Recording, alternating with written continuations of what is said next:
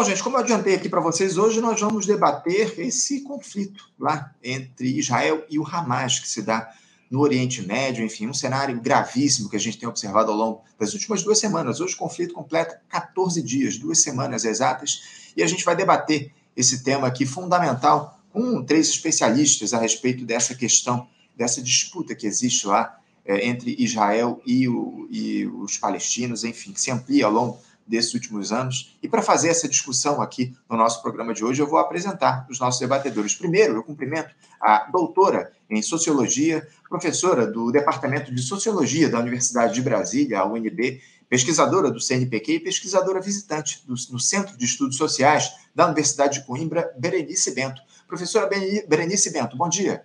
Bom dia, muito obrigada pelo convite. Bom dia a todos, a todas e a todos que estão nos escutando. Nós que agradecemos, Berenice, por você conversar aqui conosco no Faixa Livre. Uma alegria ter a sua presença aqui no nosso programa. Além da Berenice, eu também já tenho aqui nos bastidores, aguardando a ser chamado, o Gustavo Gindre. Gustavo Gindre, que é jornalista, especialista em regulação do audiovisual na Agência Nacional do Cinema, Ancine, e doutor em História das Ciências e Epistemologia pela Universidade Federal do Rio de Janeiro, a UFRJ Gustavo Gindre, bom dia. Bom dia, boa tarde, boa noite, né? Porque a gente não sabe quando é que esse, as pessoas estarão escutando esse programa. A todos e todas, a Anderson, mais uma vez, muito obrigado pelo convite para estar aqui com vocês, participando, infelizmente, dessa vez, de um tema é, assim, trágico, né? Mas que é necessário, bastante necessário, para a gente trazer à tona tenha dúvida, é muito importante a gente fazer essa discussão e a gente te agradece a tua presença para fazer esse debate aqui com a gente hoje em dia. Eu já tenho aqui do outro lado da tela, inclusive vou até pedir para ele virar um pouquinho a câmera, porque a câmera dele está de lado. Eu estou com a imagem dele de, do nosso último participante. Agora sim, eu já tenho a imagem dele correta. Vou trazer aqui para conversar com a gente o Rodrigo Veloso. Rodrigo Veloso, que é mestre em Sociologia na Universidade Federal Fluminense e membro da Articulação Judaica de Esquerda. Rodrigo Veloso, bom dia. Bom dia, gente. Vocês me escutam bem? Escutamos, escutamos bem sim. Agradeço demais Rodrigo, a tua participação com a gente aqui para fazer esse debate a respeito de um tema difícil, que é esse, conflito que a gente tem observado lá no Oriente Médio ao longo desses últimos 14 dias. E eu queria começar com, por você, Berenice, porque o mundo ele entrou mais uma vez em alerta duas semanas atrás, após, como eu falei aqui, aqueles bombardeios que foram realizados pelo grupo Hamas ao território de Israel, que motivaram um revide absolutamente desproporcional, devastador retroalimentando um ódio sectário nesse conflito entre árabes e judeus que já dura décadas. Os israelenses ignoram a existência de um Estado palestino, mesmo com as resoluções das Nações Unidas reconhecendo esse direito e os mantém, de certa forma, ali cercados em Gaza, digamos assim. Nesse momento, já são mais de 5 mil mortos em duas semanas de guerra, a maioria civis, hospitais, escolas, igrejas bombardeadas, a ameaça de invasão por terra do exército israelense a qualquer momento, o que faria o conflito escalar enormemente. Outros grupos e países também envolvidos nessa disputa, enfim. O terror domina e as imagens que chegam são sempre perturbadoras. Eu queria começar pedindo a vocês, começando por você, Berenice, uma análise a respeito desse momento grave que o conflito entre israelenses e palestinos alcança, se você considera legítima a ação do Hamas contra Israel diante das, da interdição do diálogo para o reconhecimento do Estado palestino, essa é que é a verdade, com reiterado descumprimento das resoluções da ONU nesse sentido, e por que todo esse ódio alimentado por Israel ao longo desses anos todos, o Berenice, por favor? É, então, muito, mais uma vez, muito obrigado. Convido os meus colegas, ao, é, muito prazer, Rodrigo, muito prazer, é, Gustavo. É, é, eu acho que, como você coloca, você apresenta bem a questão, né? Embora só queria pontuar quando você diz um ódio secular entre árabes e judeus, né? Para a gente entender que na verdade não existe ódio secular, né? Existe é, judeus, pessoas, é, judeus, cristãos, muçulmanos conviviam na Palestina. A Palestina é, passa a ser um lugar de fato do conflito, né? Quando o projeto sionista que é da final do século XIX, início do século XX, no Congresso de Basileia, né, que decide pela, pela construção de um Estado judeu. É, é complicado a questão do Estado judeu? Claro que não, é um direito. Se quer fazer um Estado, né, pense, discuta. A questão é que você é um grupo de homens que se reúnem e que decidem por fazer um Estado que nem sabia muito bem onde ia ser, foi para a Uganda, inclusive para a gente, para o Brasil, é, para a América Latina, para decidir onde que seria o Estado uh, judeu. Bom, decidem pela Palestina, com o apoio da Inglaterra, e é nesse momento, quando começa o processo de colonização da Palestina pelos sionistas, onde de fato começa a ter problemas. Então, é muito importante essa informação para a gente é, é, ter um dado, tirar a ideia de um, de um conflito, primeiro, não é um conflito religioso, é um conflito que tem uma data histórica que começa, que a gente pode contar essa história, não é uma narrativa mítica, tão pouco bíblica, né? Então, esse processo, isso é muito importante dizer também o seguinte, para dizer que esse conflito é, não começa no dia 7 de outubro, e é isso, essa é a questão do meu texto que eu publiquei, né? Porque o que a imprensa sionista reiteradamente tem colocado são duas questões. Primeiro, que começa dia 7 de, de outubro, que o grande problema é Netanyahu. Duas inverdades, né? Porque se você imagina que é Gaza, vou pegar o Gaza, poderia pegar a Cisjordânia, né? Mas vamos pegar Gaza. Gaza tem uma população formada de 70% de refugiados. Vocês sabem o que isso significa? Significa que não foi Netanyahu que expulsou essas pessoas de suas casas. Significa dizer que elas foram expulsas de suas casas, tiveram suas casas roubadas por outros governos israelenses ao longo de 75 anos.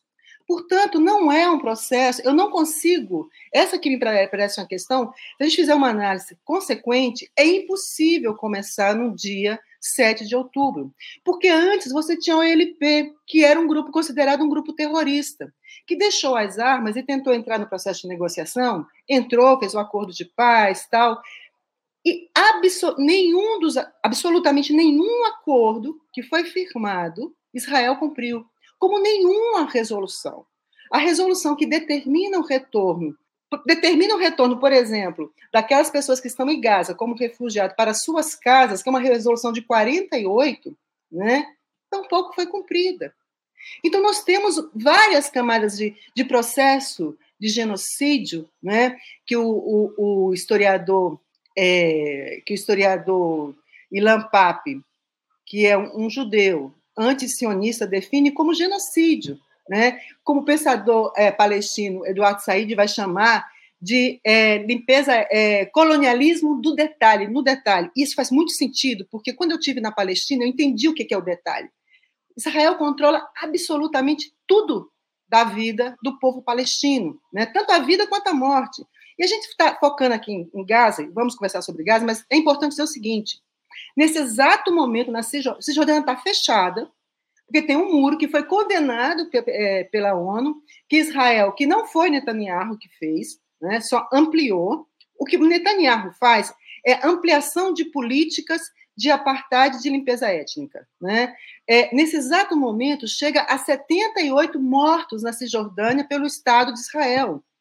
Né? 78. Jovens que são executados barbaramente com um tiro na cabeça.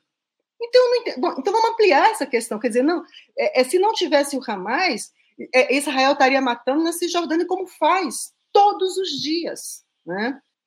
Fundamental essa questão que você traz para a gente, Berenice. É, ainda que eu não tenha me referido a, ódio secular, eu falei ódio sectário, mas de toda forma é ah, importante ah, desculpa, você, ter, você ter. Não, problema nenhum, mas é importante você ter posicionado essa questão. E eu queria passar a palavra para o Rodrigo para ele se posicionar em relação a, a, tudo isso que foi trazido por você, Berenice, na tua resposta, e te questionar como é que você vê essa questão, o, Rodrigo. Você classifica o Hamas aí como grupo terrorista? Esse ataque que foi feito se justifica diante dessa espécie de apartheid que os palestinos enfrentam há décadas?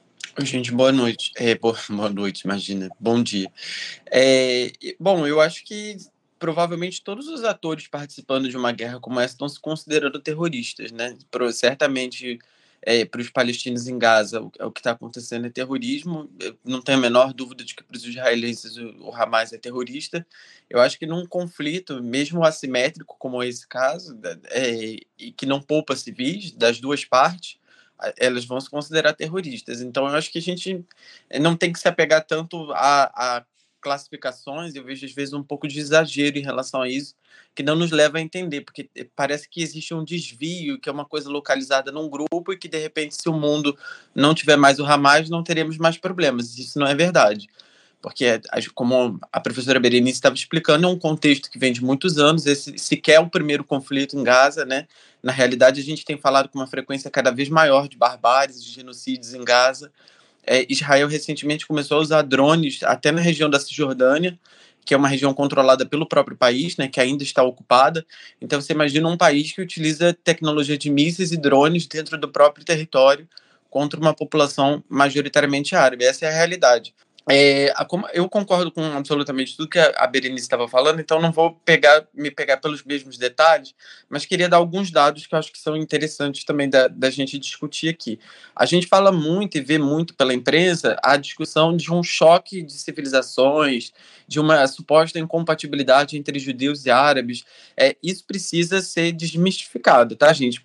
É, sempre houve, como a Berenice estava dizendo, convívio entre judeus e árabes, e esse convívio ele é muito natural em Israel. Quem pegar um avião nesse momento aqui, desembarcar em Tel Aviv, vai perceber que os árabes eles estão presentes em todas as tarefas, principalmente do trabalho mais precarizado. Então, eles estão é, entregando comida por aplicativo, eles estão dirigindo os Ubers, eles estão nas lojas, eles estão vendendo cheeseburger, eles estão por toda parte.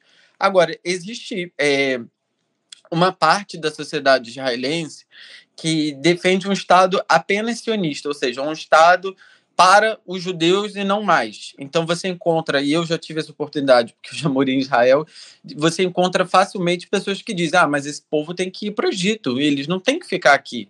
O, o, nosso Estado tem que ser judeu, então tem que. É, e isso faz parte de um senso comum que é muito mais frequente do que as pessoas imaginam. Você encontra pessoas em Israel o tempo inteiro falando que essas pessoas não deveriam estar lá. Tem pesquisas publicadas, eu não, muitas, eu não vou citar nenhuma delas, mas assim, muitas pesquisas publicadas dizendo que o nível entre a população de pessoas que acham que não deveriam ter árabes dentro da população, ele é altíssimo. Ele, ele em algumas das pesquisas ultrapassa 50% da população de judeus que acha que o país não deveria ter árabes tem uma, uma porcentagem também altíssima de pessoas que acham que não deveria ter é, deputados árabes, que não deveria ter partidos árabes. Tem uma outra parcela da sociedade que, digamos assim, é negacionista em relação ao racismo, o que a gente aqui no Brasil conhece como o mito da democracia racial. Então eles vão dizer: não, mas aqui a gente tem falafel e kibe, você tem médicos que são árabes, né, é, é, um discurso da democracia racial. Mas, mas, tem árabes aqui, sim, tem árabes, mas é, as abordagens policiais são desproporcionalmente consideradas na população árabe, tem uma série de leis que discriminam direitos de judeus e árabes. É, Para citar algumas, né, a própria educação no país ela é dividida entre um departamento que cuida das escolas judaicas e um outro que cuida das escolas árabes. Um levantamento demonstrou que o gasto por aluno com as escolas judaicas é mais de 10 vezes superior ao das escolas é, muçulmanas. O hebraico é obrigatório em todas as escolas, mas o árabe não é. Você tem, é, no caso da cidade de Jerusalém, as pessoas árabes só têm visto de permanência, elas não têm direito e, e votam nas eleições municipais, mas não têm direito de votar nas eleições nacionais. É, no caso dos palestinos que trabalham na Cisjordânia, que eles têm, que, desculpa, que vivem na Cisjordânia, mas trabalham em Israel, eles recebem um visto, que é praticamente um visto de trabalho, que não garante a eles o direito de acessar os serviços públicos em Israel, nem de comprar uma residência. Então, eles são trabalhadores em Israel, eles, eles fazem a vida deles o dia inteiro em Israel, mas eles têm tem que voltar para casa e se submeter, às vezes, a mais de um checkpoint, onde as filas são diferenciadas para árabes e, e judeus, e a, a fila para judeus demora muito menos e para os árabes demora muito mais, e ele apresenta lá o, o, o papel dele para ele conseguir passar e trabalhar. Então, essa é uma, uma realidade né, de uma desigualdade muito grande. Depois, se a gente tiver oportunidade, eu quero falar sobre a, a dimensão econômica, porque essa não é uma, uma disputa como eu estava dizendo, apenas moral da, ou da, da ética, tem uma questão econômica de fundo. Israel hoje tem uma renda per capita, se a gente considerar israelenses, é, que ultrapassou a da Alemanha. É uma das maiores rendas per capita do mundo, de acordo com o FMI. Ela vem crescendo num ritmo acima do, do da Europa e até dos Estados Unidos nos últimos anos, e atualmente é uma das maiores do mundo. É, só que, é, para a OCDE, é, a terceira, é o terceiro país dos 38 membros que tem a maior quantidade de pobres. O que, que isso nos indica? De um Estado originalmente com um forte peso do Estado, com uma forte. É, com um, digamos assim, com um bem-estar forte e um equilíbrio maior entre renda, nos últimos anos, a partir de uma série de reformas neoliberalizantes, é um Estado é, cada vez mais desigual, desigual entre os judeus e desigual ainda mais entre os judeus e os árabes. É, então, esse contexto de um custo de vida altíssimo, né, tem vários rankings que apontam que a, a, as cidades de Tel Aviv e Haifa são algumas das mais caras do mundo em termos de metros quadrados, essa relação de um país riquíssimo com metro quadrado muito caro para habitação, um custo de vida elevado, uma desigualdade elevada, e, e os árabes em, em uma franca é, desigualdade para competir pelos recursos, de, é, apresenta para mim um cenário, um terreno muito próprio para fascistização de um setor da população. Então, é, existe anteriormente essas disputas ideológicas, étnicas, uma desigualdade também da ordem econômica e da distribuição dos recursos, que, na minha opinião, semeia o terreno onde esses demagogos, esses populistas que são abertamente racistas, como aqui a gente conheceu o Bolsonaro, é, tem, encontram um, um espaço, um terreno fértil também lá em Israel. Nuances fundamentais que você traz aí para a gente entender um pouco a dinâmica desse conflito que já dura décadas. Gindri, é, te passando a palavra, eu queria que você ficasse à vontade para comentar o que trouxeram aí a Berenice e o Rodrigo, e ainda eu queria insistir ainda um pouco na questão do Hamas. Você acha que esse, o ataque que foi feito aí duas semanas atrás é justificado a partir é, desse, desse modelo de sociedade que foi construído lá a partir do, da exploração do Estado de Israel, não reconhecimento do Estado da Palestina. Como é que você vê a, a posição do Hamas enquanto grupo político, também como força armada, é, nesse cenário que está construído? Tá, bom, primeiro eu queria é, saudar a fala, do, a fala da professora Berenice, mas principalmente a fala do Rodrigo, porque eu acho que ela nos permite fugir de uma armadilha, que é o, a, toda vez que você critica Israel, vem o discurso do antissemitismo é, tentando impedir a fala, críticas como se fossem racistas e tudo. Então, quando a gente vê é, valorosos judeus, existem vários, eu poderia citar aqui o Ilan Papé, o Finkelstein, o Shlomo Sand, os refusiniques que fazem cumprem um papel importantíssimo dentro de Israel. Enfim, quando a gente vê judeus se colocando dessa forma, é, é muito saudável para o debate, porque ele desloca o debate do, do, da acusação do antissemitismo e a gente vai para outras questões que são políticas, são ideológicas, são econômicas, como o Rodrigo colocou aqui. Eu acho que esse é o, é o fundo do debate. Claro que existe, existe um antissemitismo que vai pegar carona nesse debate, obviamente. É, mas quando boa parte das críticas, quando estão vindo a Israel, não se trata de antissemitismo. Né? Todo mundo reconhece o direito é, do povo judeu ter o seu, a sua terra, o seu país, se organizar enquanto um povo. Tudo, é, não, não, é disso que se trata.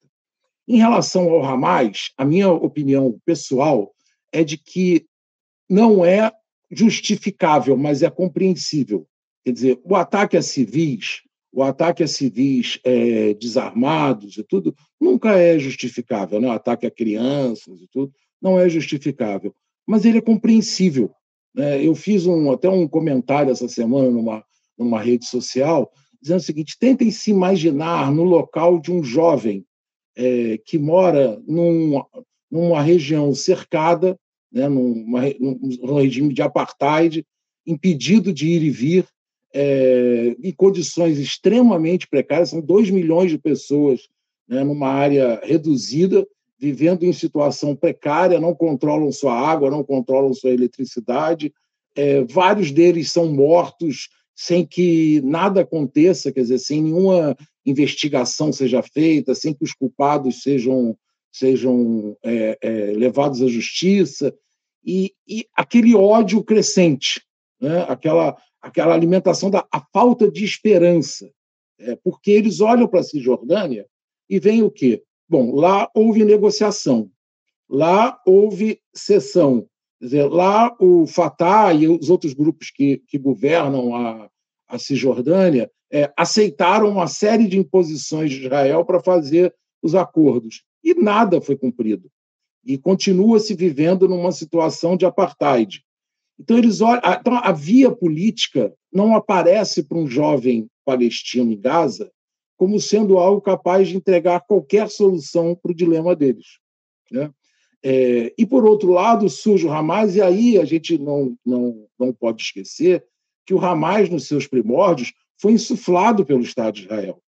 que via o Hamas como uma possibilidade de tirar prestígio, de, de é, é, digamos, é, é diminuir o poder político do Fatah.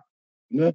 Aliás, tem um caso muito interessante que não é exatamente esse, mas que eu acho é, curioso. As, as, pessoas deveriam ver com mais atenção um filme que é horroroso, mas é horroroso, assim, muito ruim, mas é, é curioso nesse sentido, que é Rambo 3. É, em Rambo 3, a gente vai ver o Rambo atuando ao lado dos é, mujahedins do Afeganistão. Ele está atuando ao lado daqueles que hoje o governo dos Estados Unidos chama de terroristas. Né? Por quê? Porque naquele momento interessava enfraquecer a União Soviética. Então, está lá o Rambo como herói, sendo tratado como herói, lutando ao lado do Talibã. Né? É, e hoje o Talibã é tratado como terrorista. Isso ocorre, isso não é novo na história. Né? Você utiliza um grupo mais radicalizado para poder enfraquecer o, o grupo que está no poder. Só que, eventualmente, como a história já demonstrou várias vezes, esse grupo mais radicalizado foge do controle. Né? E é o que aconteceu hoje na, na Palestina, na, na, em Gaza, e é o que pode acontecer agora, caso haja uma eliminação completa do Fatah. Quer dizer, outros grupos ainda mais radicalizados podem vir a ocupar esse lugar. Né? Então, eu não justifico o ataque do Hamas, mas eu compreendo é, a, a, origem, tanto a organização do Hamas, quer dizer, o, o, espaço, porque isso é uma outra questão que é, é pouco discutida. O Hamas cumpre um papel em Gaza que não é só um papel é, militar no enfrentamento a, a, Israel. Ele cumpre um papel de assistência social. Ele, ele, ele, ele tem escola, ele tem hospitais, é, ele, na, na, ausência de um Estado organizado, o Hamas ocupa esse espaço. E ocupa esse espaço garantindo às pessoas condições de sobrevivência. Então, é óbvio que ele vai colher apoio popular. Ele tem um discurso radicalizado, ele tem um discurso religioso que também pega, pega pelo coração, dá, dá, dá sentido, dá sentido gregário às pessoas. Né? É, ele oferece serviços públicos, serviços que deveriam ser públicos, né? É, e ele tem um discurso de enfrentamento do Estado de Israel, que é o grande problema para quem mora na faixa de Gaza. Então faz todo sentido. Eu, eu tento me imaginar como um jovem na faixa de Gaza e não, não, não descarto a hipótese de vir a, a ser um militante do Hamas e atuar, inclusive, num ataque como esse, dadas aquelas circunstâncias de vida. Né? É, então, a gente precisa entender a gênese do, do, do Hamas é, para poder entender o que aconteceu. Porque senão fica aparecendo, e, e Hollywood tem sido extremamente competente nesse processo nos últimos, nas últimas, pelo menos nos anos 70, porque é engraçado, né? até os anos 70, se a gente reparar, o árabe em Hollywood ele era pano de fundo de filmes quando havia alguma situação é, em países árabes, né? os personagens principais eram sempre é, americanos, ingleses tudo, e o árabe era o cara que servia o cafezinho, era o pano de fundo, ou então se recuava lá para o Império Abássida, para as Mil e Uma Noites, para uma parte meio mágica, meio mística e tudo.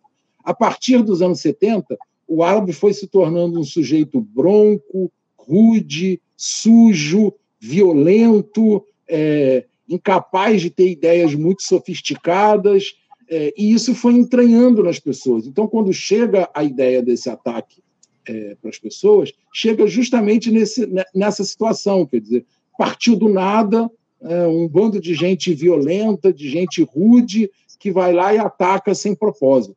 Então, a gente precisa entender qual é a história do Hamas para compreender o porquê desse ódio, o porquê dessa revolta é, e como ela tem um forte apelo popular, especialmente na juventude, que é a maioria, é, da população da faixa de Gaza.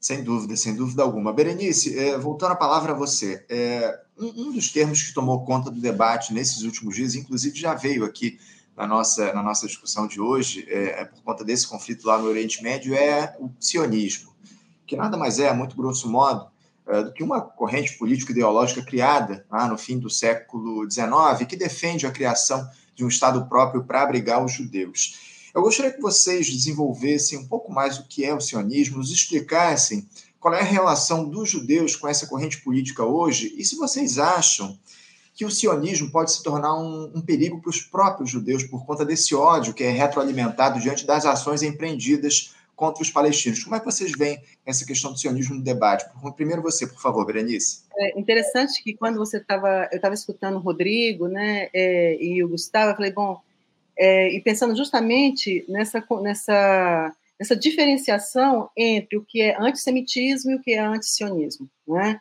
E para chamar e todas as palestras, todos os lugares que eu vou, eu faço questão de pontuar isso, justamente e é muito impressionante mas como as pessoas realmente não sabem, não sabem, né? Para dizer o seguinte, primeiro para fazer um combate contra o antissemitismo, né? E dizer né, é, que o, é, com fundamento numa teórica que realmente eu gosto muito, que me acompanha nos meus textos, nas minhas aulas, que é uma filósofa é, judia, antisionista, chamada Judith Butler, né, que está em diálogo também com a outra filósofa antisionista, que é Hannah Arendt, né, que fala o seguinte, o sionismo ela é um conjunto de ideias, né, que tem como que, que, que, se caracteriza por ser exatamente a antítese, a negação da judaicidade, né? Porque o que, que define o judeu? O judeu é o ser, a identidade judaica está constituída na diáspora. Pessoas que tiveram que sair pelo mundo, né, é, é, e entrar na relaciona, em relação produzir vínculos com outros povos, que inclusive é o que acontecia na Palestina. Né? Quando eu digo Palestina, estou dizendo de um espaço é, territorial que coabitava, a noção da coabitação é muito fundamental, que é justamente o que o Estado de Israel não é. O Estado de Israel ele tem como fundamento a ideia da homogeneidade e não na diversidade.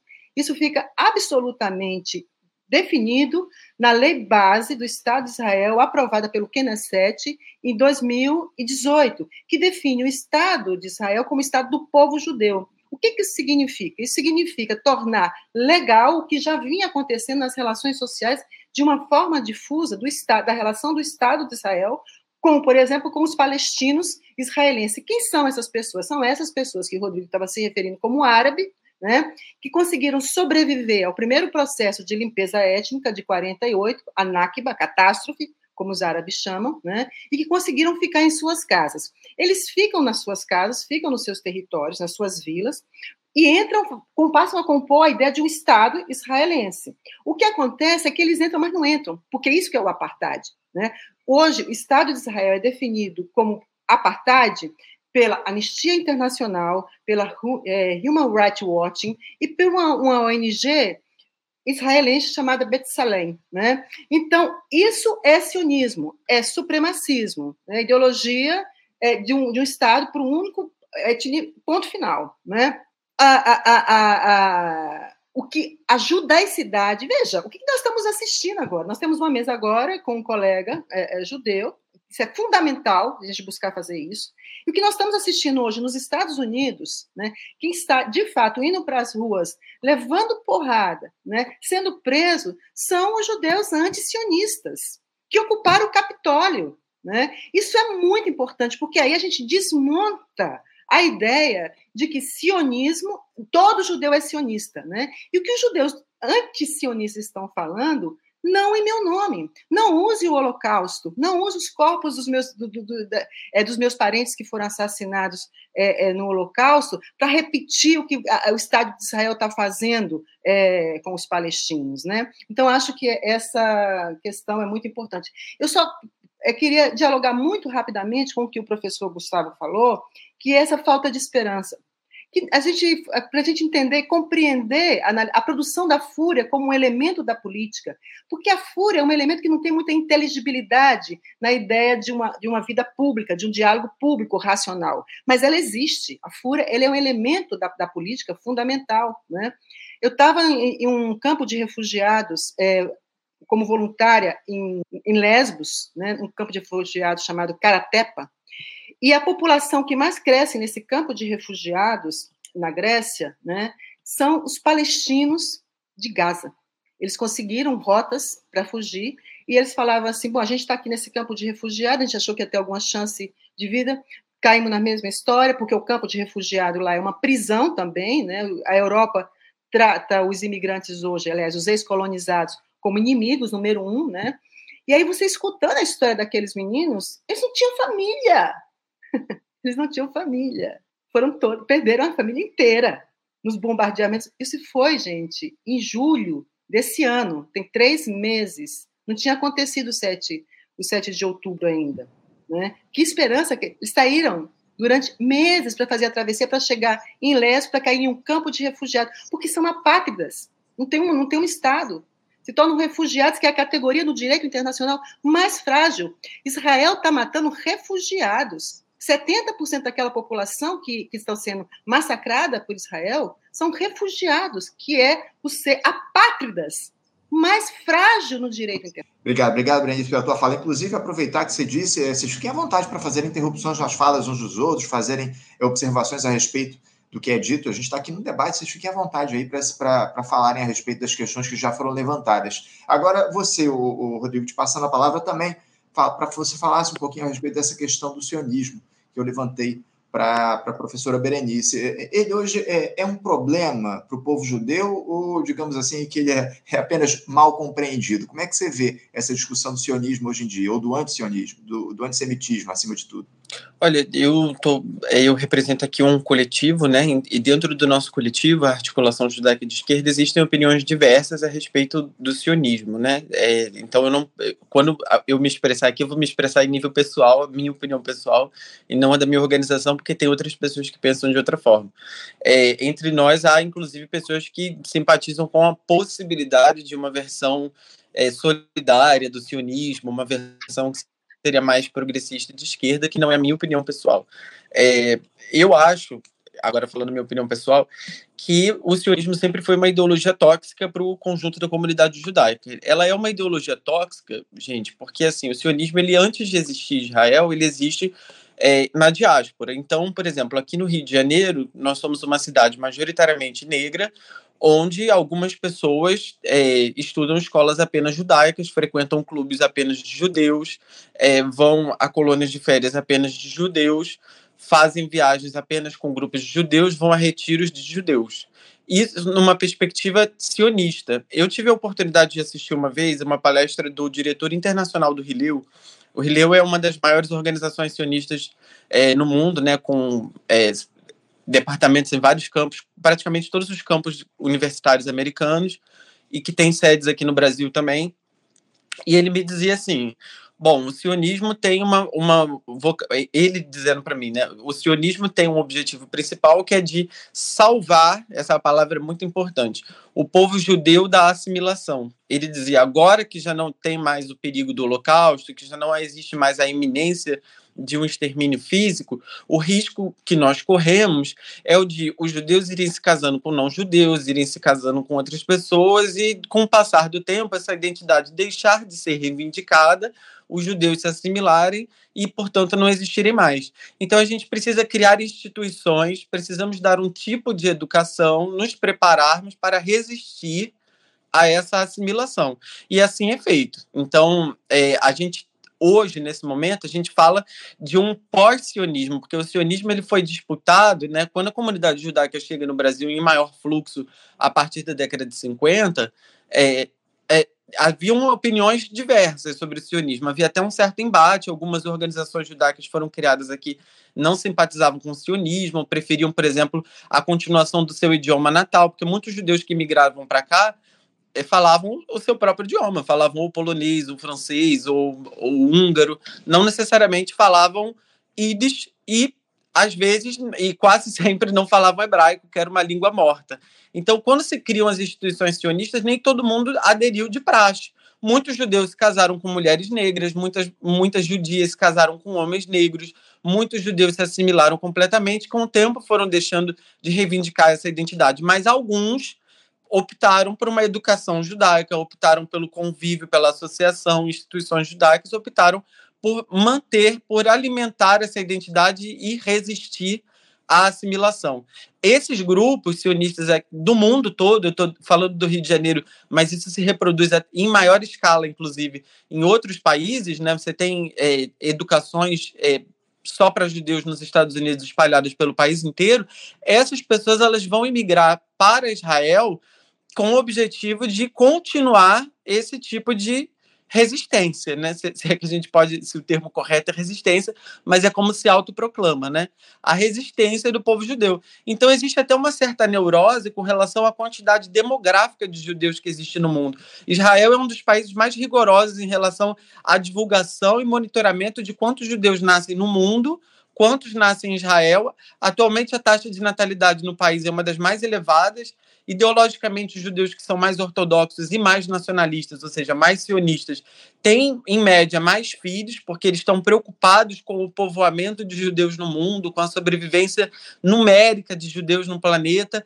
Então, é, você percebe que o raciocínio todo ele é montado com um, um, um certo ar de de busca da legitimidade nessa ação no fato de que os judeus podem desaparecer numa grande ameaça externa, numa que pode vir tanto da ameaça direta, terrorista, assassinatos, execuções, perseguições antissemitas, quanto na visão desse, dessas pessoas através da cultura, através da, da incorporação.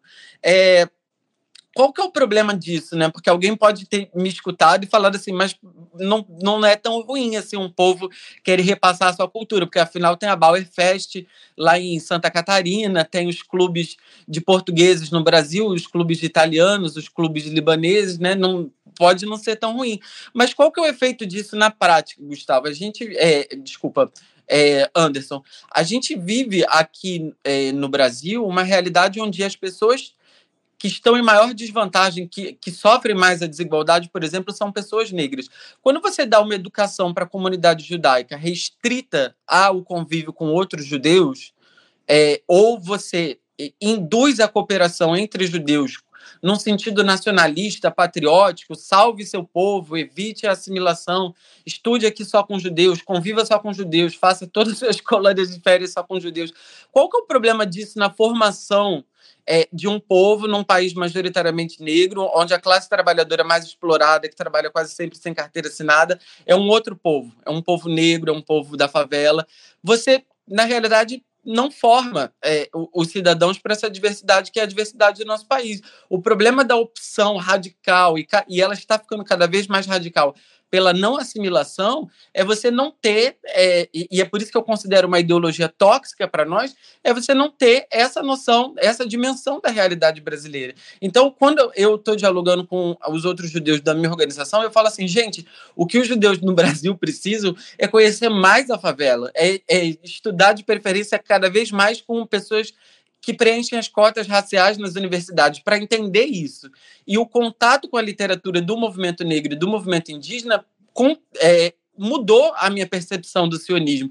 Porque eu fui lendo assim, não, mas olha só, o Brasil não foi descoberto. Eu comecei a ler Lélia Gonzalez e ela me a, analisava criticamente a formação do povo brasileiro, a forma de desumanização, a forma como essa história foi contada sem perguntar à, à, à, população negra que já estava aqui o que, que ela estava achando desses fluxos de migração.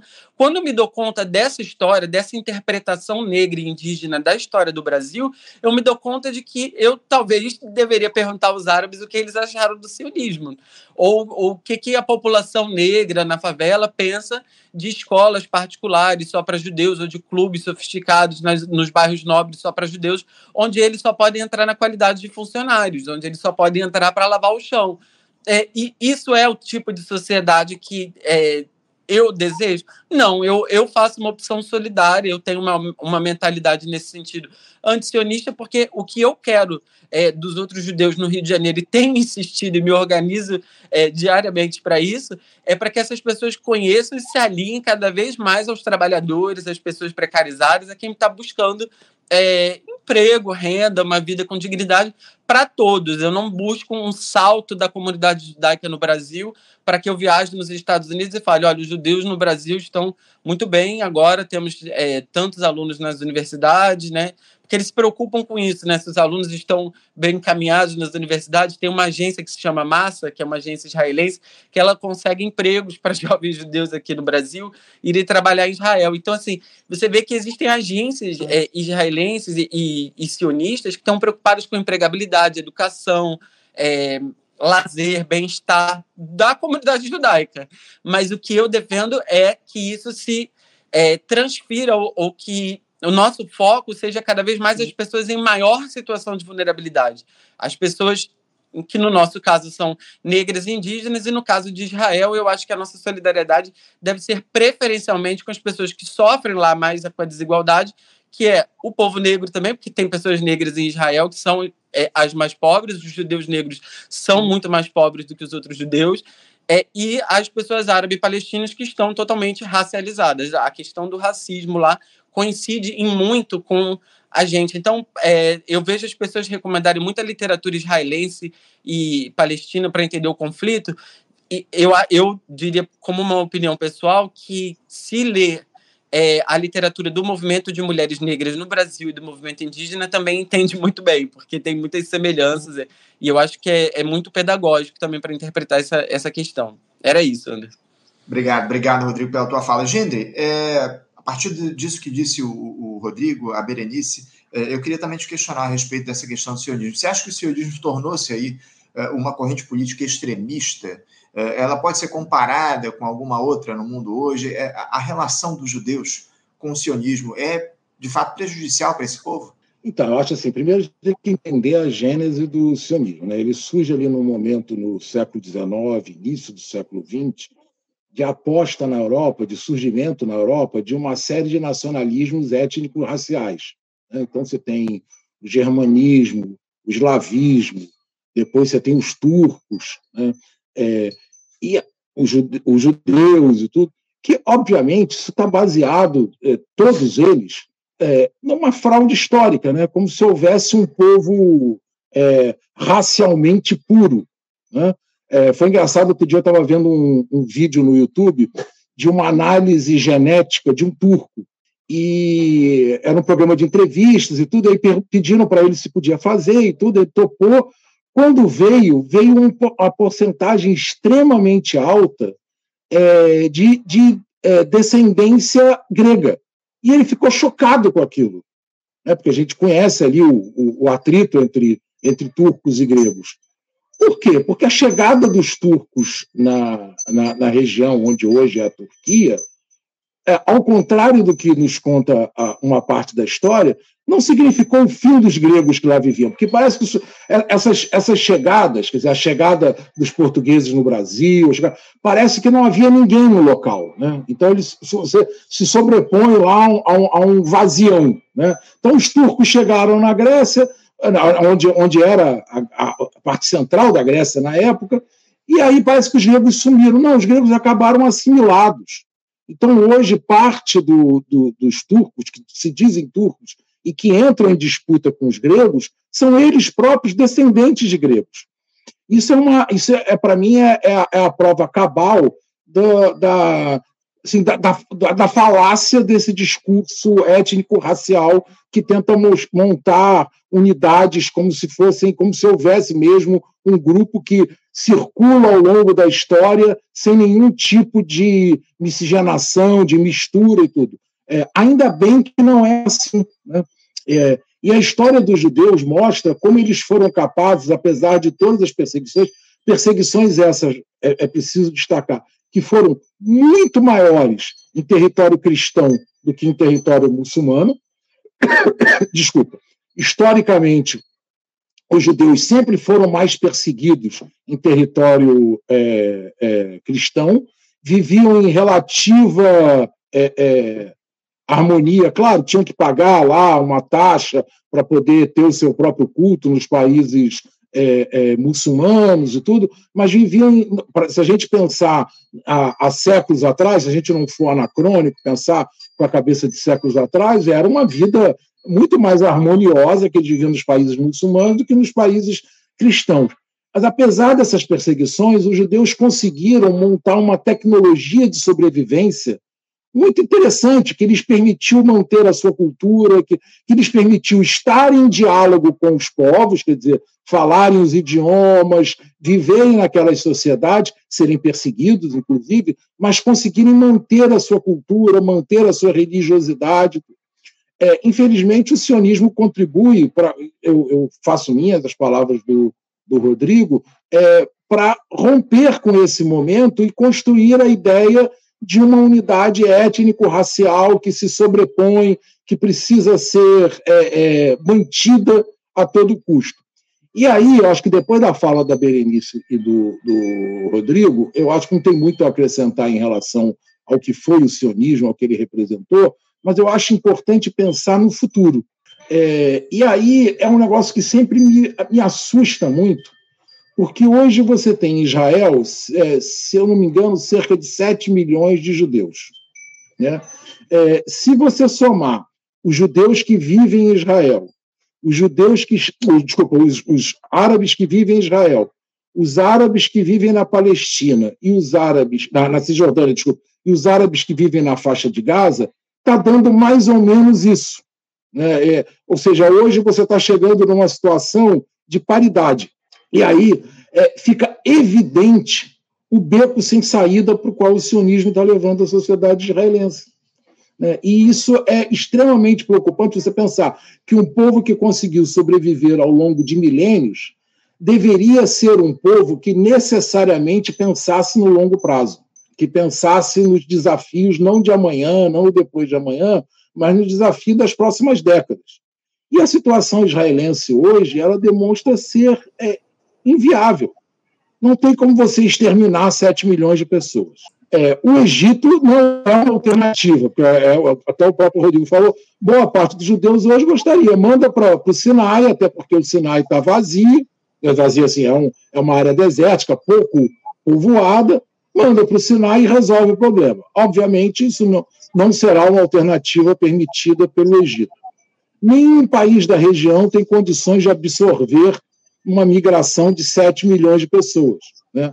A gente tem hoje é, palestinos vivendo em situação precária na Jordânia, vivendo em outros países na, na redondeza. Aliás, uma questão que merecia ser discutida também é a forma como os países árabes tratam a questão palestina, que também é uma questão que precisa ser analisada e profundamente criticada, que, aliás, é um dos motores, eu, eu, eu suponho, dessa ação do Hamas, que é a aproximação lá entre Israel e alguns países árabes, especialmente a, Arábia Saudita, e mais especialmente ainda em torno da construção de uma cidade que chama Zion, né, Sião, que a Arábia Saudita está construindo entre ela, Israel e, e a Jordânia, é, que ela pretende fazer um grande polo econômico, financeiro, tecnológico, e para isso está atraindo muito capital israelense. É, mas, enfim, mas fechando esse, esse parênteses, é, nenhum país na região tem condições de absorver uma migração de 7 milhões de pessoas. Então, isso não é viável, porque essas pessoas estão lá e continuarão lá.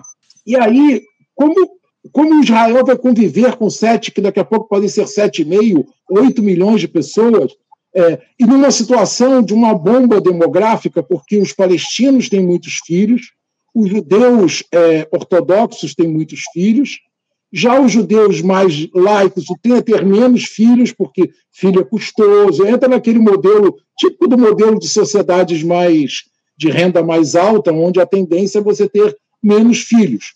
Então você vai ter um agravamento dessa tensão, quer dizer, um crescimento de judeus ortodoxos, um aumento do povo palestino, é, uma situação que é, a longo prazo, inviável.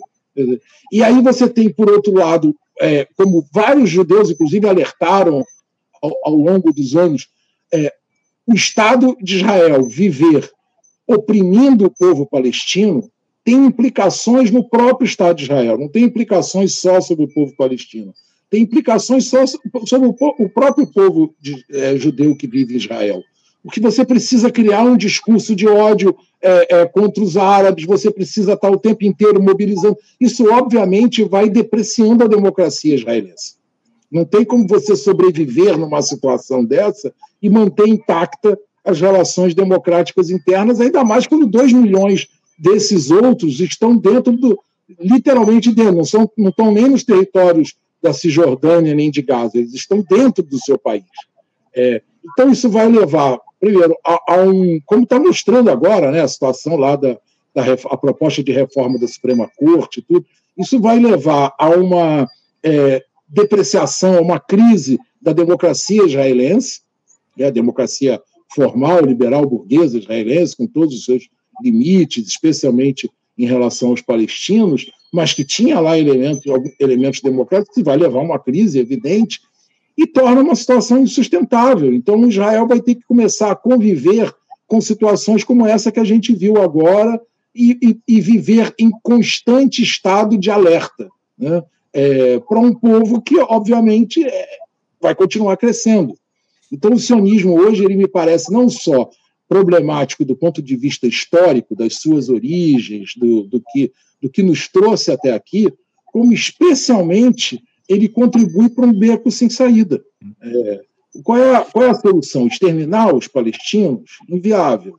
É, a gente está vendo agora, por exemplo, como eles estão diante do desafio de entrar na faixa de Gaza, sabendo que isso vai criar uma, uma chacina e, ao mesmo tempo, ter que lidar com a opinião pública internacional, que, embora seja moldada pró-Israel, tem limites.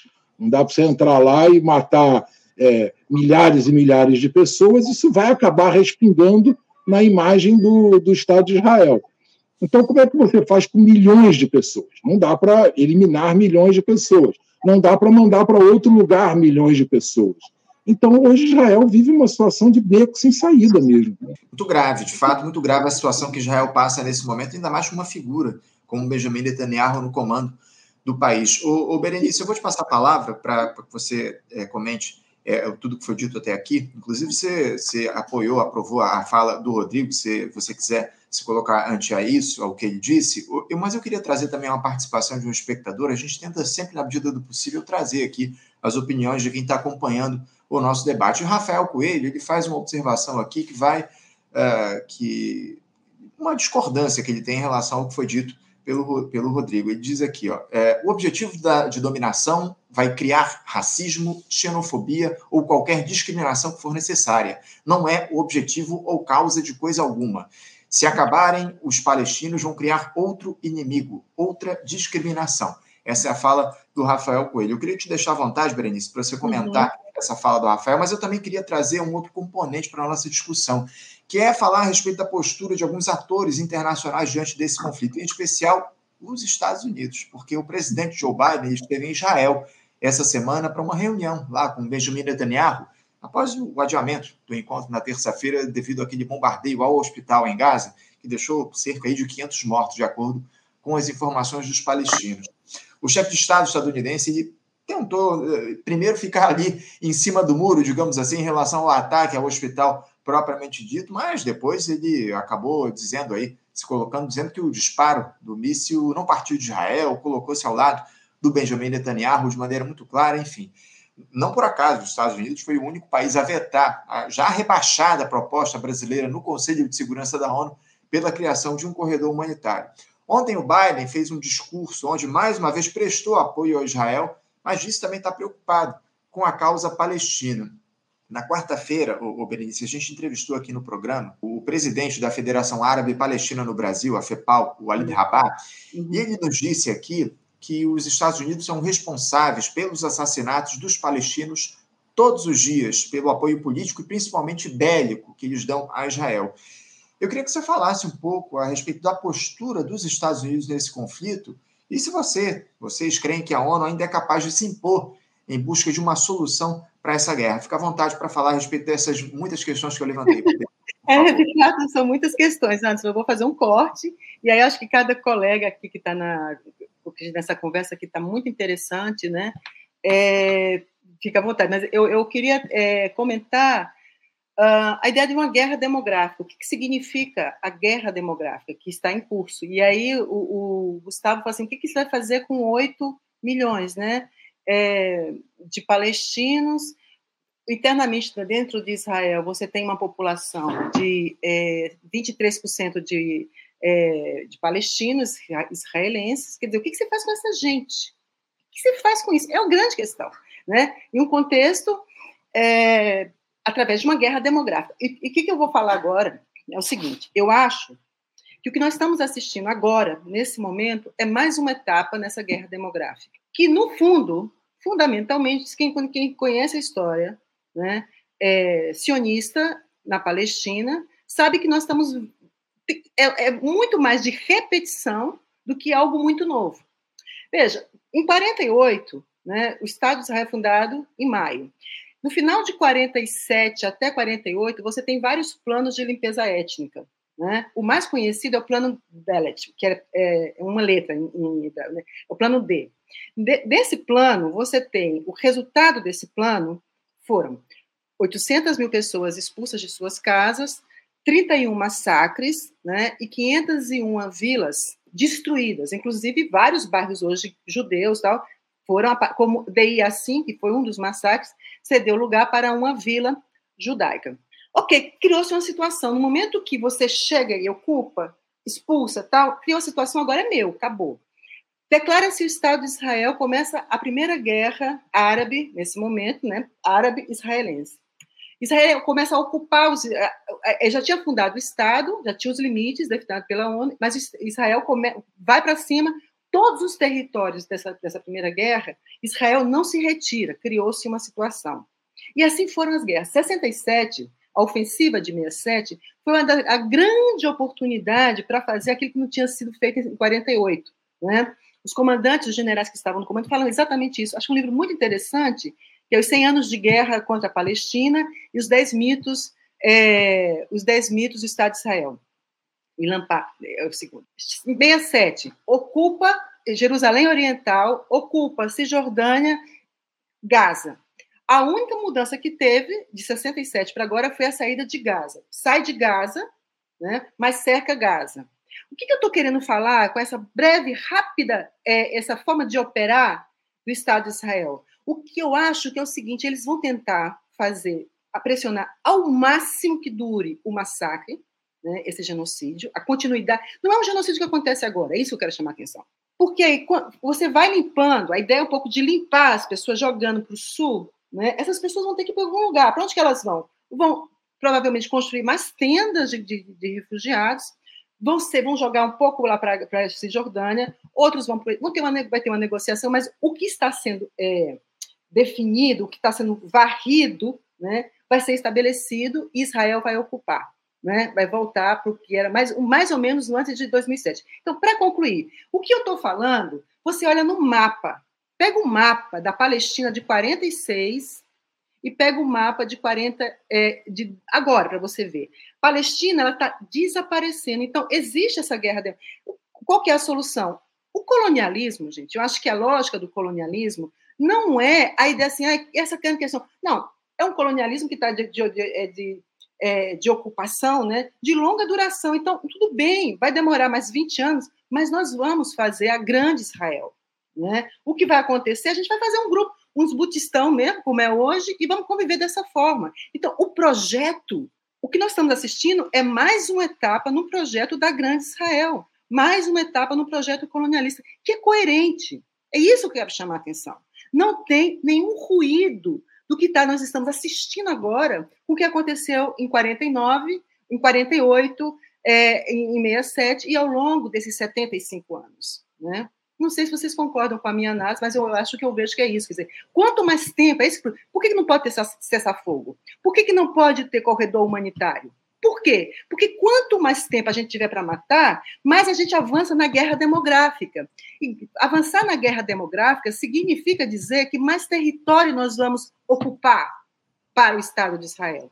Né? Até chegar ao ponto de ter exatamente aquele mapa que Netanyahu apresentou, que está muito perto. Que está muito perto. Você pode ter, para concluir, né, pra, no Estado de Israel, é o seguinte: tudo Israel e tem uma categoria de ser humano que não é cidadão, que é o apartheid. Pode ser. Esses 8 milhões que o professor estava falando, o que, que faz com esses 8 milhões? Ora, você anexa o território, mas não confere cidadania política. Né? Faz um apartheid, que é o que acontece hoje com os 23% dos, dos palestinos israelenses que vivem dentro de Israel. Né? Eu acho que é um pouco isso como eu analiso o que vai acontecer. Né, o que está acontecendo. Ah, obrigado, professora Berenice. Rodrigo, eh, te passando a palavra, eh, eu queria que você, enfim, se, eh, falasse a respeito. É, eu queria complementar o que, que Berenice estava falando, porque ela estava é, falando sobre é, essa guerra demográfica. Né? Eu queria chamar a atenção de vocês para o seguinte: é, não é do interesse da maioria dos judeus que vivem em Israel viver em áreas de conflito. Então, esses kibbutz, que é o nome que se dá para as comunidades tradicionais é, judaicas em Israel, que são equivalentes a pequenas cidades, às vezes são grandes, é, esses kibbutz que estão em áreas mistas, é, é, ou seja, que onde há muitos árabes, ou que estão em território ocupado, ou que estão em área de disputa, eles são os piores, eles são os mais pobres, tanto em termos de infraestrutura, quanto ao tipo de per, ao perfil das pessoas que vão querer morar lá. Porque percebam, a maioria dos judeus que imigram para Israel gostaria de morar de frente para a praia em Tel Aviv. Assim como as pessoas talvez gostariam de morar aqui no Rio de Janeiro, na Avenida Atlântica, em Copacabana, ou na Vieira Solto, é, em Ipanema. Só que isso não é possível. Então, é, uma boa parte dos judeus que vai fazer aliar, que é a imigração para Israel, eles vão chegar lá com a situação seguinte: ok, eu não consigo comprar um apartamento aqui em Tel Aviv. É, eu mesmo, se eu me mudasse amanhã para Israel, provavelmente não teria como comprar um apartamento em Tel Aviv. Então, o que, que vai acontecer? Essas pessoas elas vão se tornar dependentes de programas de habitação pública. Israel tem um problema crônico de habitação. Aí, o, aí elas vão começar a pressionar internamente no, no país para que o governo desenvolva esses programas de habitação, programas de assentamento da, da imigração que está chegando, e as pessoas, de uma maneira desproporcional, que vão se interessar são os imigrantes mais pobres. No caso é, numérico, de, dentro da comunidade judaica, são os imigrantes oriundos dos países no norte da África e Oriente Médio, que são os judeus Mizrahi, que são relativamente mais pobres, vêm de, de uma ascendência mais pobre nos seus países de origem, que chegam lá, não têm como comprar imóveis em Tel Aviv e Haifa e vão pressionar o governo por uma política de assentamentos. Então, é, é, essa questão da política do, é, dos assentamentos, in, na política interna de Israel, a disputa que existe é muito fortemente entre judeus Mizrahi, que são judeus oriundos do norte da África e Oriente Médio, que chegam lá sem condição de arcar com o padrão de vida e o custo de vida tipicamente europeu que tinham os judeus askenazitas, que é o nome que se dá aos judeus é, de origem norte-europeia. É, esse é um conflito que está na raiz da, é, da política dos assentamentos que está na raiz da divisão política que Israel tem. Porque, por exemplo, o, Ita, o, o atual ministro mais radical do governo chama Itamar Ben-Gvir, o pai dele, o partido dele se chama Jewish Power, né, que é o poder judaico, para vocês terem ideia do que a gente está lidando. É, o, o, pai dele é de é, marroquino. O outro ministro mais radical do governo, que é o Deri, o pai dele é de origem iraquiana. Então vocês percebem que esses judeus que representam um eleitorado que está em cidades mistas, em áreas disputadas e que geralmente são mizarri, eles tendem a pressionar internamente mais o governo por uma política de assentamentos, com, uma, com ênfase em segurança, porque eles se sentem ameaçados, eles convivem com pessoas árabes, estão, digamos assim, em área de risco, e também por direitos. Né? Eles se sentem é, discriminados em relação à distribuição da educação, da saúde, do acesso a transporte, etc. E empregos de melhor remuneração. Então, é, no início eu estava dizendo que a questão econômica é um terreno fértil para fascistização. Esses, essa desigualdade que existe entre os judeus da costa, que são majoritariamente de ascendência europeia, e os judeus do interior, que são majoritariamente de ascendência mizrahi, é um ponto fundamental. O kibbutz que foi atacado é, próximo da fronteira de Gaza, ele era um kibbutz, um dos kibbutz no país mais mizrahi. Ele tem, uma, ele tem uma população, segundo dados do próprio governo, de quase 90% de judeus mizrahi, que são esses judeus norte da África e Oriente Médio. Por quê? Porque ele está ao lado da faixa de Gaza. Então, os judeus que estão indo morar lá do lado da faixa de Gaza, eles não são os judeus alemães, eles não são os judeus poloneses, eles são os judeus marroquinos, os judeus iraquianos, e é por isso que os representantes deles têm uma, uma abordagem ainda mais radical. Aí vem o jude, é, uma, um certo sionismo liberal e, e, hipocritamente vai dizer assim: ah, não, vamos viver aqui um, um, uma outra política, eu sou mais progressista. Sim, meu caro, mas é um progressismo em que você mora em Copacabana, Ipanema, e o outro mora no Irajá, né, que é uma, um bairro aqui no Rio de Janeiro que é cercado de, de complexos de favela. Então, essa é, é, é, é diferença é fundamental a gente entender. Agora, antes de eu passar a palavra, eu queria falar sobre a questão palestina para os países árabes. Uhum. É, a gente tem que ter em mente que o, os países árabes e a África em geral foram colonizados assim como o Brasil. E quando há um, um, início de um processo de descolonização, a opção que o Ocidente faz é por apoiar facções dentro dos movimentos anticoloniais que são mais leais aos seus interesses. Ou, em alguns casos, como o da Arábia Saudita, empossar lideranças para servir os seus interesses, que é o que a gente chama de governos títeres, né?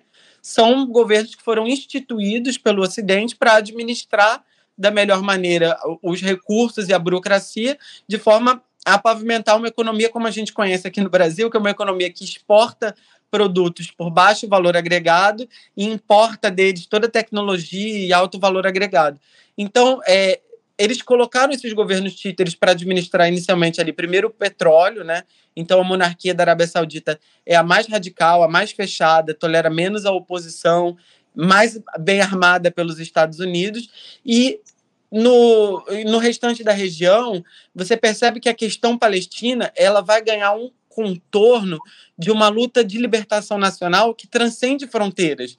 Ela, na realidade, se torna o centro, a, a definição simbólica mais importante da própria emancipação árabe com relação ao colonialismo. Porque o, o cara lá no Marrocos ele guarda poucas semelhanças em termos de, é, de uma cultura com os palestinos de Gaza. Né? Há uma distância e, e um, uma falta de unicidade, até na interpretação do Islã, que não conecta as práticas dessas pessoas.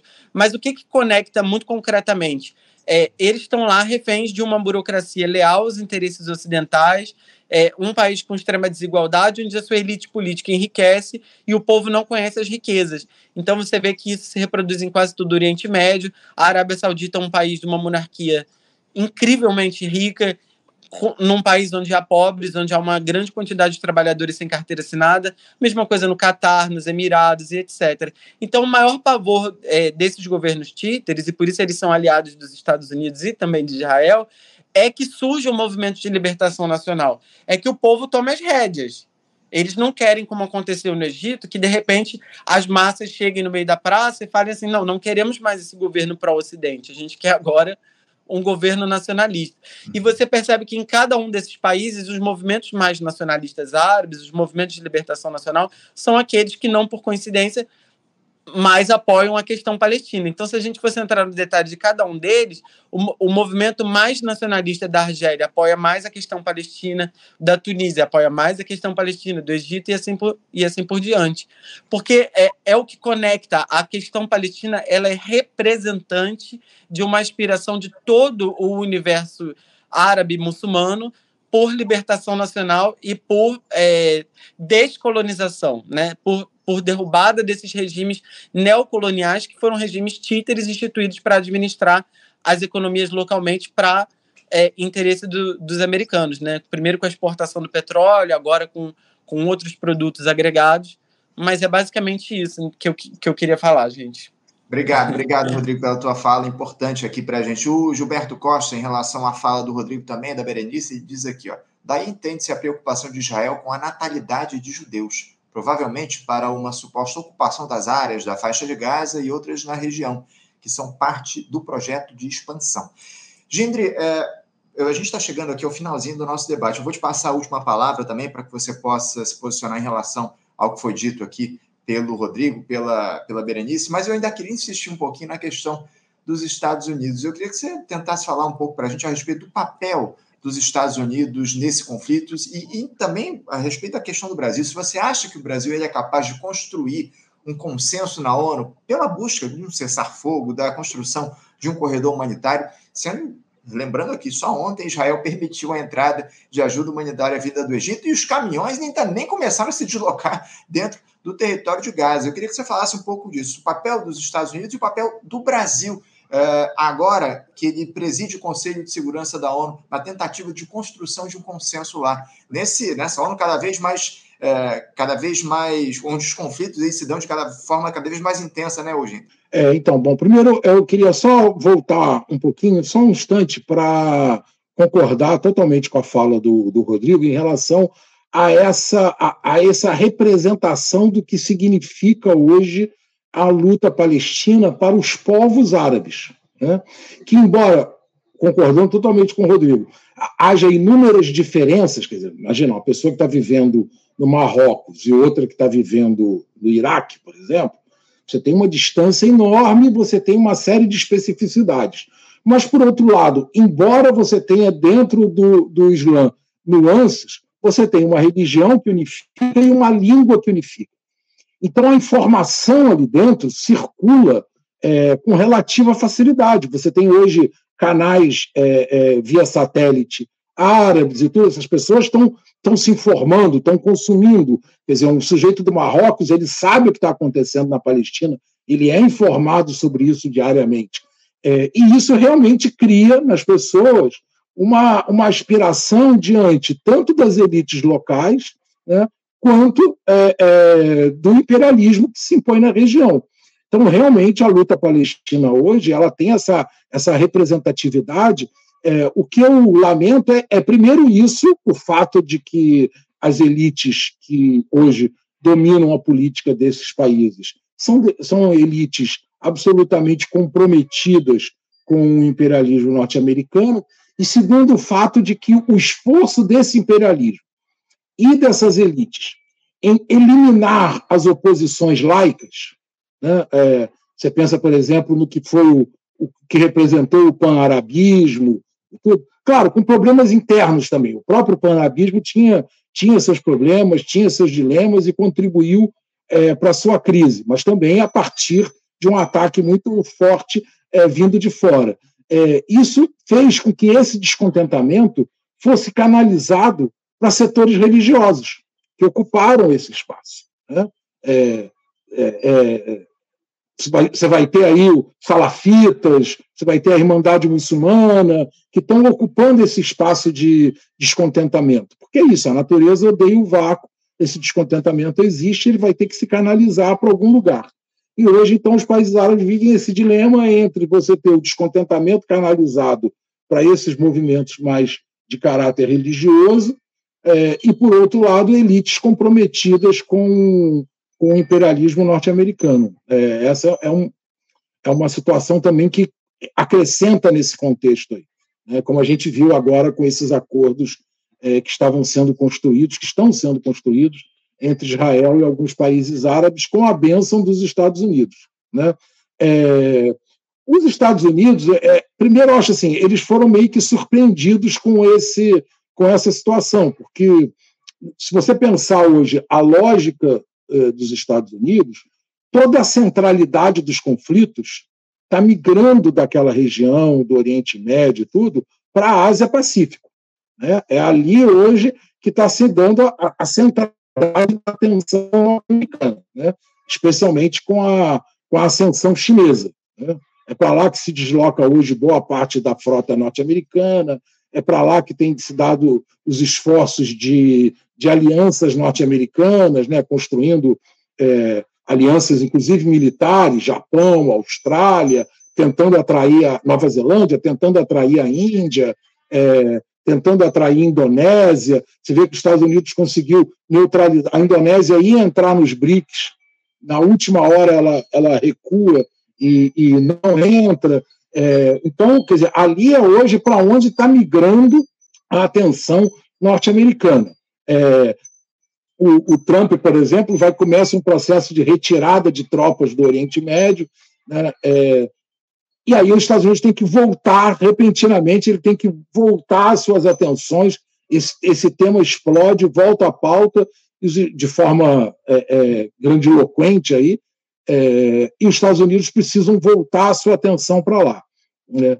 E aí o, é, é, curioso, porque a gente tem, tende a olhar os, a, a, história norte-americana como é, olhando assim, os republicanos são mais à direita, os republicanos são mais conservadores e têm se tornado muito mais nos últimos anos, e os democratas são mais liberais, mais, enfim, é, condescendentes. Tem, inclusive, um, um, uma, uma, um setor é, que se diz social-democrata, né, que é o setor que apoiou o Bernie Sanders, do qual faz, faz parte a, aquela deputada é, Ocasio-Cortez e tudo. É, por outro lado, tradicionalmente, são os democratas que são mais intervencionistas no cenário internacional. Se a gente pegar a história norte-americana, é, especialmente dos anos 30 para cá, que é quando se conforma, quando o Partido Democrata vai. O Partido Democrata era um partido sulista escravista. Né? É, a partir dos anos 30, ele vai adquirindo essa nova cara e, e a política norte-americana meio que se consolida nessa oposição entre, digamos, entre aspas, progressistas democratas e conservadores republicanos. Se a gente olhar para a história dos anos 30 para cá, a gente vai ver que os, o, os democratas são muito mais intervencionistas no cenário internacional do que os republicanos. E aí o Biden está cumprindo a agenda, né? até porque ele tem uma, uma comunidade judaica que é internamente muito forte, muito organizada, muito forte. A gente viu agora, por exemplo, é, o fato da, do, de que a comunidade judaica nos Estados Unidos achou que a direção de Harvard não se pronunciou com a, de, com a devida veemência em relação ao, ao abaixo-assinado de estudantes que questionava Israel e a quantidade de dinheiro que, de, que deixará de ser investido, dinheiro privado, que deixará de ser investido em Harvard. Quer dizer, é, isso já, já sinaliza é, o tipo de pressão que a comunidade judaica consegue fazer internamente. Né? Coisa que a comunidade árabe, pelos motivos que a gente discutiu aqui, é, não, faz, não atua dessa maneira é, dentro do, dos Estados Unidos. Poderia até atuar, porque numericamente, inclusive, é maior do que a comunidade é, judaica norte-americana, mas não o faz. Então, a comunidade judaica cumpre esse papel. É, ano que vem tem eleição nos Estados Unidos. Né? É, o, o, Trump já se prepara para ser o, o grande amigo do Netanyahu, o cara que vai aparecer na, na eleição apoiado pelo Netanyahu e tudo. Então, o Biden está respondendo, inclusive, a uma situação, não só mantendo os interesses norte-americanos, eu acho que está respondendo a contragosto, por aquilo que eu falei, quer dizer, porque ele preferia estar muito mais se dedicando à questão da Ásia-Pacífico, é, mas ele precisa voltar as atenções para isso. Essa é a demanda dos interesses norte-americanos na região, Israel é uma cabeça de ponte importante para os interesses norte-americanos ali, os Estados Unidos deixam isso muito claro, né? por exemplo, é, hoje a, a, grande arma norte-americana é, são os F-35, né? são os caças mais letais do planeta. Né? A, não, não, sei se foi esse ano ou ano passado, foi feito um grande exercício militar é, das forças da OTAN com outros países aliados, é, exercícios aéreos e, e chegaram-se à conclusão que o, um F-35 era capaz de abater três caças é, de quarta, o F-35 é de quinta geração, né? Era capaz de abater três caças de quarta geração antes de se ver ameaçado. Quer dizer, ou seja, você ter um F-35 significa que para todos os outros aviões de top de, de linha é, no mundo, você consegue uma, uma, uma diferença de um para três então, os F-35 são hoje a arma mais letal do planeta. E os Estados Unidos não exporta para quase nenhum país, a não ser na OTAN. É, se eu não me engano, acho que só a OTAN tem F-35 é, fora dos Estados Unidos, e Israel. Isso demonstra. É, você vê agora a Turquia, por exemplo, ela está atendendo uma série de pedidos norte-americanos, inclusive deixando a, a, a Noruega e a, a, a Suécia e a, e a Finlândia entrando na OTAN, para conseguir receber F-16, que são caças de terceira geração, caças muito mais atrasados que os Estados Unidos não libera para a Turquia comprar. Em compensação, Israel tem F-35. Então, isso já demonstra o tipo de atenção militar que os Estados Unidos confere a Israel é, enviando equipamentos de ponta, dizer, equipamentos que são os, os principais hoje utilizados pelo exército norte-americano. É, é, então, os Estados Unidos é um aliado é, fundamental para Israel, e, ao mesmo tempo, isso cumpre um, um, papel central na política interna, visando as eleições. Tudo que o, o Biden não deseja nesse momento é que os republicanos colhem no peito dele uma insígnia do tipo é, tergiversou com terroristas, é, não foi duro o suficiente e tudo. Então, ele tende a ser é, extremamente pró-Israel nesse momento, e o que a gente vai ver é esse tipo de apoio. Agora, ele vai ter que lidar com o dilema é, de quando começar efetivamente a entrada de Israel na faixa de Gaza, a, o número de mortes deve aumentar significativamente e vai ficar impossível até para a grande imprensa internacional, que é outro elemento importante para a gente discutir tudo isso, né? como a, a grande imprensa tem cumprido um papel e a gente vê aqui, aqui no Brasil mesmo, né, os mortos na, na, no, nos ataques do Hamas é, foram extremamente humanizados, e eu acho isso importante, veja, não estou negando. Aquelas pessoas que morreram, as pessoas que estavam naquela rave, as pessoas que foram atacadas, têm história, têm família, têm filhos, têm pais, é, tinham aspirações de vida, aqueles jovens pretendiam viver uma vida, estavam na plenitude da sua vida, então, precisam ser humanizados, sim. O problema é que a grande imprensa tem humanizado apenas as vítimas de um lado. As vítimas do outro lado, você não sabe das histórias, você e aí é muito parecido com o que ocorre aqui nas favelas do Rio de Janeiro, né? Quer dizer, quando morre alguém no asfalto, essa pessoa tem, especialmente na Zona Sul, essa pessoa tem história, tem vida, tem cara, tem, tem família e tudo. Quando morre no morro, a gente não sabe quem é, não, é, e é bandido, né? Morreu, é bandido. Você não precisa nem se preocupar de saber quem era, você já sabe a priori que é bandido. É exatamente a forma como a grande imprensa tem atuado na, na, na faixa de Gaza, tratando todo mundo lá como bandido, despossuído de história, né, despossuído da sua humanidade, né, e isso tem facilitado esse, é, essa política de Israel. Agora, à medida em que os corpos começarem a se empilhar, quer dizer, que houver aí um aumento é, considerável do número de mortes, coisa que é muito provável que ocorra na medida em que o exército israelense entre na faixa de Gaza, vai ser difícil até para essa imprensa, mesmo nos Estados Unidos, é, lidar com essa quantidade de corpos. E aí a gente vai ter um dilema para os democratas administrarem em função da eleição, porque para os republicanos está tranquilo.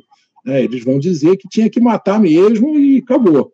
Agora, como é que os democratas. A gente já viu aí, mesmo no tratamento dessa grande imprensa, a gente já viu fissuras. O editorial do New York Times que culpa o Netanyahu, quer dizer, há, há, há fissuras nesse. Ele, esse, papel é grande, é importante, mas ele não é totalmente monolítico. Então, como é que eles vão lidar com isso ainda é um desafio para eles próprios. Agora, não tenha dúvida que os Estados Unidos é um elemento chave nesse processo, né? inclusive diante, aqui só para concluir, diante do silêncio da outra grande potência mundial, né? que é a China, né? Uhum. que tem se mantido providencialmente silenciosa, apesar de muitos companheiros meus que vêm na China o, o raiar do novo socialismo, né? do qual eu, eu particularmente discordo bastante, a China tem problema. Eu fiz até essa semana uma, uma blog com aquela frase famosa do, do Deng Xiaoping, né? não importa a cor do gato, né? É, desde que ele caça o rato. Eu falei que, na verdade, a China tem a, a, a, política de não importa a cor do gato, desde que ele compre os meus produtos. Né? É, então, diante dessa política pragmática, tudo que a China não quer é se envolver nesse conflito. Né? É, a outra grande, que é uma potência apenas militar, não é mais econômica, ponto de vista econômico, é até um país parecido com o Brasil hoje, que é a Rússia, é, mas é uma potência militar, ela está envolvida lá no seu atoleiro na Ucrânia, ela já foi devida, devidamente isolada como opinião pública, então ela não conta.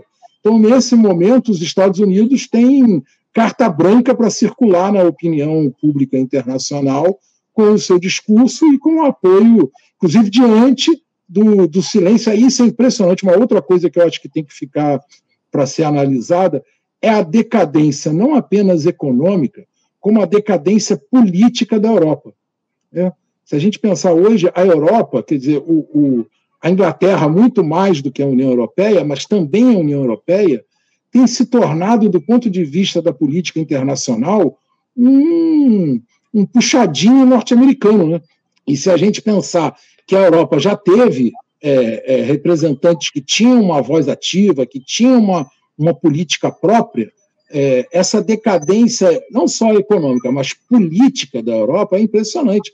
É como eles aderiram imediatamente ao discurso norte-americano em relação à Ucrânia e como aderiram agora imediatamente em relação ao, ao discurso é, é, em, em, relação a Israel, né? mesmo sabendo que eles serão aqueles que vão pagar o pato na história muito mais do que os Estados Unidos. Se tiver retaliação, ela tende a se dar muito mais em território europeu do que em território norte-americano. Né? É, mas é impressionante como a Europa deixou de ser uma voz nesse cenário. Né? É, e aí a última coisa você me perguntou em relação à ONU também. É uma é... influência do Brasil. Rapidamente, Gindri, a possibilidade que o Brasil tem de influenciar nesse debate, nessa discussão em torno da construção de uma solução para esse conflito lá entre palestinos e israelenses. Eu acho que o Brasil cumpriu um papel. Ele apresentou uma, uma proposta que era, como você mesmo falou, já bastante rebaixada, né? tentando um consenso no Conselho de Segurança, né? tentando administrar ali uma. porque sabia que no Conselho de Segurança você tem o veto dos Estados Unidos, é, e mesmo essa proposta é, rebaixada não encontrou apelo, foi vetada pelos Estados Unidos, então, acho que o Brasil tem que insistir nesse papel, nesse papel de tentar encontrar um diálogo, de tentar ser aí um terço nesse processo, mas eu acho que a chance é muito pequena. E a chance é muito pequena porque os organismos multilaterais hoje, nos quais o Brasil poderia exercer pressão, é, principalmente a ONU, estão se mostrando ineficazes. Né? É, eu vivi a ONU por dentro durante uma uma parte da minha vida na, na área da comunicação, participando dos Internet Governance Forum, participando de duas cúpulas mundiais da ONU sobre é, comunicação, e deu para ver que é um espaço muito bacana, muito interessante, onde você encontra pessoas do mundo inteiro com posições muito diversas, é, é, é engrandecedor para quem participa, mas do ponto de vista prático não redunda em nada qualquer a experiência que tive, qualquer proposta que avançava era imediatamente bloqueada pelos Estados Unidos ou por outra potência qualquer. Então a ONU se tornou, é, eu acho que assim, desde os anos 90, quando os Estados Unidos ignorou a ONU, foi lá, bombardeou a, a Iugoslávia e ficou por isso mesmo, ali já estava provado que a ONU tinha se tornado cada vez mais irrelevante e de lá para cá isso, isso só se acentuou. Claro que ela ainda tem agências cumprindo um papel importantíssimo. A gente viu na pandemia a OMS, a gente vê agora o Acnur, eles cumprem um papel relevante. É, as agências, né, atuando segmentadamente nos seus, nas suas áreas de, de ação. Mas a Assembleia Geral, o Conselho de Segurança, as grandes decisões estratégicas, essas, infelizmente, a ONU se tornou irrelevante. É, é o que a gente tem visto. O Ana, só posso fazer um pequeno comentário sobre a ONU? É, um claro, minuto. Sim. É, assim, o, o, eu concordo totalmente com o que o Gindri estava falando, mas o que, que a gente faz a partir disso, Gustavo? É, a ONU não funciona, a nossa política através desses organismos multilaterais não funciona, porque eles são hegemonizados na, na sua estrutura, inclusive no seu financiamento, por poucos países, o principal deles os Estados Unidos, aí o que, que o Brasil faz? Eu fico me perguntando isso porque eu acho que falta iniciativa brasileira no sentido da geopolítica, no sentido da definição dos seus interesses. É, eu discordo que o Brasil está fazendo um bom papel é, nesse debate sobre Israel e a Palestina. Eu estou extremamente decepcionado, queria deixar isso registrado no debate, extremamente decepcionado com a população do governo. Eu vi que essa semana o presidente da EBC foi demitido porque criticou Israel em Gaza. É, uhum. um absurdo total. É, quer dizer, a gente chegou a um, um rebaixamento é, da nossa solidariedade com a questão palestina, que a pessoa não pode mais fazer crítica a, aos bombardeios em Gaza, que ela perde o emprego no governo. Então, é, eu queria deixar isso aqui bem explícito, que eu considero que a posição do governo está muito aquém do que a gente esperava de um governo que nós trabalhamos para eleger, de um governo que a nossa organização, todos nós nos empenhamos muito para eleger, e eu acho que o governo deveria estar tá tomando mais providências diante do, do fracasso da ONU e desses organismos multilaterais de salvaguardar o direito dos palestinos. Né? O Brasil, a nossa Constituição é, e a nossa tradição diplomática não abraçam a possibilidade de genocídio, não abraçam a possibilidade de apartheid. O Brasil, na realidade, é referência mundial é, na luta contra a discriminação racial. Então, é, eu, eu não consigo imaginar por que, que a gente está seguindo um, um papel como esse que a gente está desenvolvendo, criando falsas simetrias entre guerrilhas é, palestinas e, e, o que está acontecendo em Israel, de certa maneira negando o apartheid, né, porque o Brasil formalmente considera Israel uma democracia. É, eu não consigo entender democracia com milhões de pessoas que não votam. Então, eu, eu queria deixar isso registrado, assim, é, tá. essa decepção. Eu queria também tá. só, não, não tempo, mas concordar assim, né, exatamente da minha profunda é, decepção, não sei se qual seria a palavra, assim, com relação à atuação do governo brasileiro em frente ao genocídio do povo palestino. Né? Então, eu também concordo essa sensação de é só isso? Não, Anderson, só, desculpa, só, eu concordo totalmente. Eu acho que o Brasil fez uma aposta é, no Conselho de Segurança e aí valia a pena, naquele momento, moderar, apresentar aquela proposta para ver se ela passava. Agora, concordo plenamente, a posição do governo em relação a, a Israel tem sido a posição em relação a praticamente tudo, e eu acho que isso está quase que no DNA desse governo a, quer dizer, quase não, é o DNA desse governo. A aposta de que você consegue conviver com a diferença num nível insuportável. Quer dizer, é a aposta de que você consegue ter a esquerda e o centrão dentro do governo, é a aposta de que você consegue é, é, atender aos interesses de Israel e dos palestinos ao mesmo tempo, é, a, é aquilo que o Lula falou brincando, mas que reflete a visão desse governo. Eu acabaria com a guerra na, na Ucrânia chamando os Zelensky e o Putin para tomar uma cerveja. Quer dizer, isso está no, no DNA desse governo. A ideia de que tudo se negocia, tudo é passível de se negociar e que, portanto, esse, o governo não precisa ter uma mão dura em momento nenhum. E aí eu concordo totalmente com o Rodrigo. Acho que esgotado a, a tentativa de votar aquela proposta no Conselho de Segurança, é preciso cobrar muito mais da posição do governo brasileiro que tenha, que deixe claro o que está acontecendo lá. Só que eu acho que, infelizmente, essa posição não virá. Eu acho que cabe a gente cobrar, cabe a gente denunciar, mas eu acho que ela não virá. Mas concordo plenamente com, com, com essa avaliação em relação ao governo. É uma postura mais incisiva, né? como, por exemplo, o presidente da Colômbia, o Gustavo Petro, tem tido nesse momento, né? Esse, essa, essa necessidade que há de se colocar as coisas do jeito que elas são de fato. Uh, uh, o ah, o Rodrigo falou a respeito da demissão do presidente da EBC, o Hélio Doyle. Inclusive, a gente vai tratar disso aqui no Faixa Livre, na edição da próxima segunda-feira. O presidente da EBC, agora o ex-presidente, publicou lá nas redes sociais dele. Aliás, ele compartilhou um conteúdo a respeito do conflito, condenando a postura de Israel e acabou sendo demitido lá do cargo dele na empresa Brasil de Comunicações. A gente vai é, abordar isso aqui na próxima segunda-feira, é, talvez com o pessoal da ABI ou então com a FENAS, para falar a respeito também da, da cobertura da imprensa brasileira em relação a esse conflito lá no Oriente Médio. Gente, a gente eu tinha muitos outros temas aqui para tratar, mas infelizmente eu estou com um tempo mais do que extrapolado. Eu preciso encerrar aqui o nosso debate, um debate de altíssimo nível. Quero agradecer demais a vocês. Gustavo, Gindri, muito obrigado pela tua participação com a gente mais uma vez, com a tua contribuição aqui com Faixa Livre.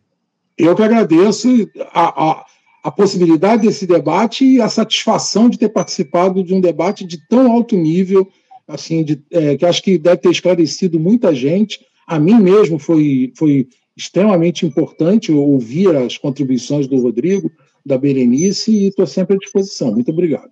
Rodrigo, é uma alegria te conhecer aqui. Obrigado por você ter participado do nosso programa hoje. Certamente a gente vai ter outras oportunidades para manter esse diálogo aqui no Faixa Livre. Agradeço muito a tua contribuição também. Ah, eu que agradeço. Eu queria aproveitar para que as pessoas também conheçam o nosso coletivo. Eu estou aqui representando a Articulação Judaica de Esquerda. A gente está tentando construir um posicionamento da comunidade judaica brasileira à esquerda, crítico sobre o que está acontecendo. Então, vem, conheçam lá nossas páginas, o que a gente está postando. Somos vários, cada vez mais que bom. e agradecer também a participação do Gustavo, da Berenice, são referências, né? São professores, são pessoas que a gente leu antes. Eu, dá até um frio na barriga quando eu vi que vinham esses dois professores, falei, vou dar uma estudada. então, obrigado, gente, pelo convite. Obrigado a nós, a tua presença, bem como a presença da professora Berenice aqui uh, esse debate aqui com a gente no Faixa Livre hoje. Primeira vez que a gente conversa aqui no programa, professora Berenice. Muito obrigado pela sua Eu participação. Eu agradeço. Aqui. Foi realmente, eh, compartilho completamente da opinião tanto do Gustavo quanto do Foi um momento, foi uma, uma conversa bastante diferenciada do que eu tenho escutado, né?